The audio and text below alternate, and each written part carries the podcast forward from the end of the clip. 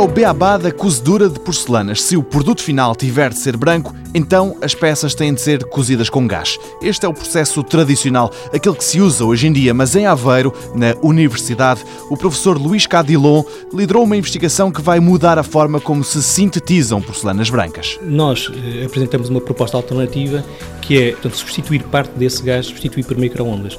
O gás é aqui de facto necessário para continuar a cozer as peças de maneira que elas apareçam brancas, mas não tudo com gás e, portanto, vamos substituir parte do gás utilizando exatamente a radiação de microondas.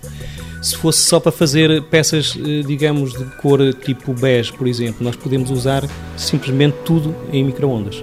Aliás, já fizemos isso também. E isto consegue-se criando um novo forno. Nós, neste momento, estamos a desenvolver um protótipo, estamos na fase final de montagem do protótipo. É um forno que tem 10 metros de comprimento e, portanto, que vai ser carregado com peças que podem ser chávenas, pratos, louça variada, mas que vamos garantir que tem uma qualidade tão boa ou superior que a louça que se faz com os fornos só a gás. Gás e microondas, o método que continua a ser capaz de produzir porcelana absolutamente branca e com ganhos em relação ao tradicional. Basicamente o que pretendemos é, por um lado, diminuir a, a emissão de gases, particularmente de dióxido de carbono. Portanto, com microondas isso consegue-se. E, por outro lado, também diminuir os gastos energéticos.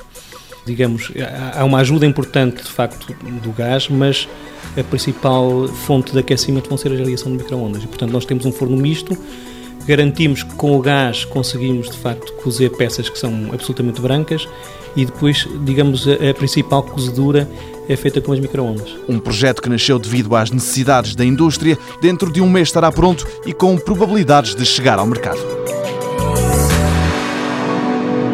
Mundo Novo, um programa do Concurso Nacional de Inovação BSTSF.